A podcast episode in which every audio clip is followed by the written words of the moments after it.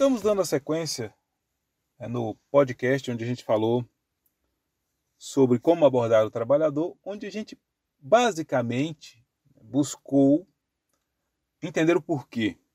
E agora vamos literalmente para abordar o trabalhador. Se você não assistiu o primeiro podcast nesse respeito, o podcast seguinte, eu sugiro que você o faça. Porque senão você vai ficar um pouco perdido aqui. Mas se você já fez, se você assistiu o outro, então seja bem-vindo e vamos lá. Bom, aquela premissa é válida, tá? Chamar atenção em particular. É uma premissa totalmente válida. É super importante que chamemos a atenção do trabalhador em particular. Chamar a atenção dele em público pode envergonhá-lo. E de novo, você quer um inimigo ou você quer um aliado? A sua abordagem pode definir se você vai ter um inimigo a mais na empresa ou se, vai, se você vai ter uma pessoa aliada a mais na sua causa, na causa de segurança. Importante também, nunca perca a paciência. Em muitos casos, você já vai ter falado com aquele trabalhador uma vez e mesmo assim ele não está utilizando o EPI e você vai tender a perder a paciência. Se esse for o caso, você viu ele sem EPI, você perdeu a paciência. Na hora que você viu ele, a temperatura já subiu em você. Não fale com ele nesse momento, se afaste. Talvez seja o caso de você chamar o líder dele, de você informar o líder dele sobre o problema. Mas se você já está fora de si, não aborde o trabalhador. Muitos colegas já brigaram dentro de obras. Muitos colegas já apanharam dentro de obras, dentro de empresas, porque foram infelizes em suas abordagens. Então, se falta paciência, não aborde. Fale com o líder, dê a meia volta, respire fundo entenda que aquele trabalhador não é um problema. Muitas vezes, como a gente já falou no áudio anterior, o problema é cultural. É cultural.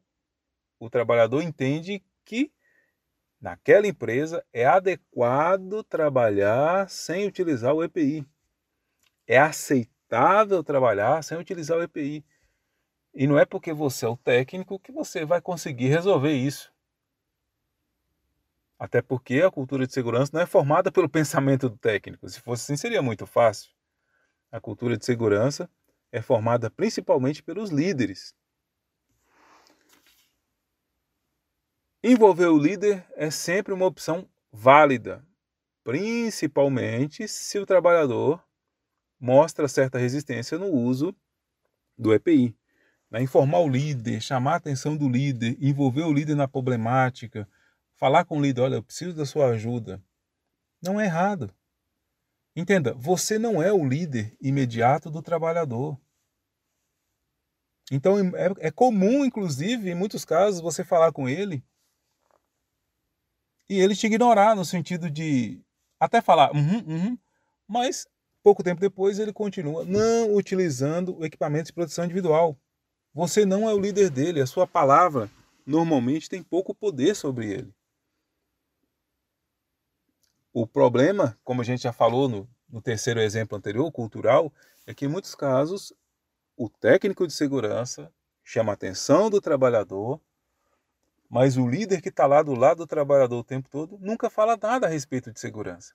E aí o trabalhador começa a pensar que a segurança do trabalho é do técnico, não é do líder. Só que quem garante o emprego do trabalhador não é o técnico, é o líder. Quem pode dar aumento para o trabalhador é o técnico e não o líder. Quem tem influência sobre a permanência do trabalhador na empresa é o líder e não o técnico. Então, o técnico tem pouquíssimo poder de influência sobre o trabalhador. Normalmente isso acontece. E não adianta você se descabelar, não adianta você se irritar, porque isso não muda. É questão de hierarquia. Então, não fique batendo de frente com o trabalhador. Peça ajuda ao líder. Entenda que o trabalhador não é o seu subordinado. Você não é líder, líder direto dele. De modo que é sim, de novo, uma boa prática envolver o líder.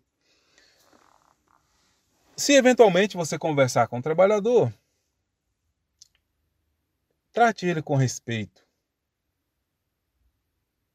O trabalhador tem uma história, ele tem uma vida. Em muitas empresas, né, você tem dois anos de empresa, ele tem dez, ele tem quinze.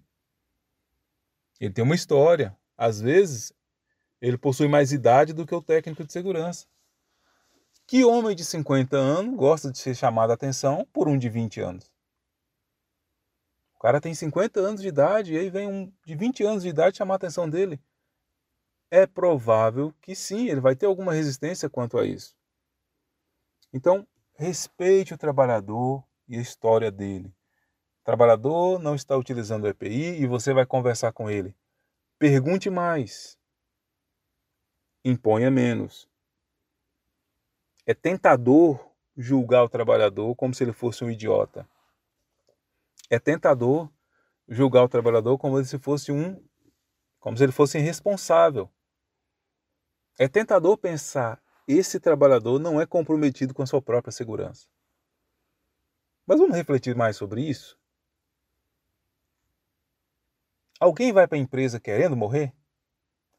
Se o trabalhador se expõe a risco, normalmente é porque ele não acredita no risco. E não porque ele é um idiota. E porque ele não acredita no risco, às vezes tem a ver com a história dele. Lembre-se, prevencionista, sempre se lembre disso. O acidente de trabalho é um evento de baixa probabilidade. Se você puder, aí até repita comigo. O acidente de trabalho é um evento de baixa probabilidade. Se puder, repita comigo também. A doença do trabalho é um evento de baixa probabilidade. Então, muitos trabalhadores passam anos sem utilizar EPI, sem utilizar um cinto de segurança no trabalho à altura. E nem por isso eles caem. Então, para eles, é aceitável trabalhar sem EPI. Então, não julgue ele. Ele não é um idiota. Ele só é um, uma pessoa que tem uma crença diferente da sua. Você estudou segurança do trabalho durante um ano e meio, durante dois anos, durante dois anos e meio. O trabalhador não. O conhecimento que o trabalhador tem sobre segurança está mais ligado à prática dele no dia a dia. Que devido à realidade cultural das empresas no Brasil, normalmente essa cultura de segurança nele é baixa. Então não julgue o trabalhador, não trate ele como se ele fosse um idiota. Não fique apontando dedos para o trabalhador. Demonstre respeito e preocupação com ele. oh, estou preocupado porque você não está usando seu óculos de segurança. Olha, eu já vi casos de pessoas perderem a visão por não estar usando óculos de segurança. E certamente você já viu isso. Né? Na sua empresa, às vezes em notícia. Então, não, você não vai estar mentindo. Estou preocupado com você. Você não está usando protetor auditivo. Você pode ter uma perda de audição. Então, demonstre preocupação e respeito genuíno com o trabalhador. E ao invés de dizer ao trabalhador o que fazer, pergunte o que ele precisa. Né, o que, que eu preciso para que você. O, o, que é, o que é preciso para que você use o óculos de segurança? O que é preciso para que você use o protetor auditivo? O que está faltando? Demonstre respeito genuíno, tá? Não é só para cumprir um protocolo, não. É coração com coração. É interesse, é preocupação genuína. Assim você vai ter um aliado na sua empresa. Um aliado. E na medida com que você for ganhando músculos dentro da empresa, que você for ganhando peso, que você for respeitado como um profissional de autoridade, busque educar os líderes para que eles atuem como, como cuidadores. Se os líderes da sua empresa passar a atuar como cuidadores, boa parte dos problemas de segurança estarão extintos. Porque, como a gente já falou, questão de hierarquia. O trabalhador sabe que quem define se ele manterá o emprego ou não é o líder dele. E ele sabe que você, técnico de segurança, normalmente tem pouquíssima influência sobre ele, pouquíssima autoridade sobre ele. Portanto, uma empresa que tem uma cultura de segurança madura normalmente tem os líderes envolvidos até o topo com segurança. E o profissional de segurança não é a andorinha solitária da segurança. Né? Então, o prevencionista, entenda o seguinte: né? estamos quase finalizando este episódio. Entenda o seguinte: se os líderes da sua empresa não estiverem envolvidos com segurança do trabalho, a chance de sucesso nas empreitadas de segurança será baixíssima. Não é possível fazer segurança do trabalho sem envolvimento dos líderes. Não é possível fazer segurança do trabalho só focando em obrigação, em dar punição para o trabalhador. O efeito da punição é passageiro e é extremamente limitado. Quer um exemplo? Lembre-se do pardal de trânsito. Quando um motorista enxerga, né, vê um pardal, um pardal de trânsito, uma lombada eletrônica, ele diminui a velocidade. Mas tão logo ele passe a lombada eletrônica, tão logo ele passe o pardal que seja, ele normalmente volta à velocidade anterior. E dependendo da quantidade de pardais, o motorista até nem volta à velocidade anterior, ele coloca uma velocidade ainda maior para recuperar o tempo perdido nos pardais. Então o que, que a gente pode dizer? Aquela pessoa que é punida, normalmente ela tende a se comportar de forma adequada na presença do agente punidor, na presença do pardal, na presença do policial da segurança, o safety cop. Então, na presença do policial de segurança, naquele cara que vai punir, o trabalhador tende a se cuidar. Mas tão logo o agente punidor se afaste, o comportamento tende a voltar ao mesmo comportamento anterior, ou talvez até pior. Portanto, essa é uma verdade, inclusive, que a Juliana Blay, no livro dela, Comportamento Seguro, fala sobre isso. Skinner, né, um maior pesquisador de comportamento, fala sobre isso. Carlos Macera, um dos maiores profissionais de segurança comportamental do Brasil, fala sobre isso. Todas as pessoas que entendem comportamento humano sabem disso punição é extremamente inefetiva. A abordagem em segurança de forma conscientizadora, respeitosa, agregadora, mostrando um interesse genuíno no cuidado do trabalhador, tende a surgir excelentes resultados.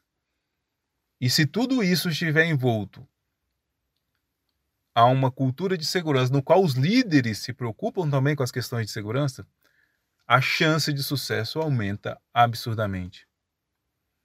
Segurança do trabalho é sobre pessoas. E pessoas são emoção. Trate as pessoas com respeito. Trate as pessoas com cuidado, com interesse genuíno. E você verá que você não terá qualquer problema em abordagens de segurança em relação aos trabalhadores. Sugestão de livro: Como fazer amigos e influenciar pessoas. Como fazer amigos e influenciar pessoas. É um livro fantástico que fala bastante sobre relacionamento humano. Vai te ajudar bastante no momento de abordar os trabalhadores. Espero que você tenha gostado deste podcast.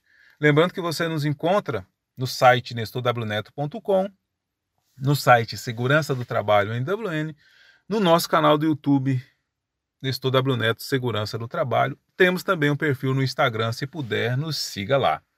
A gente se vê na próxima. Falou-se.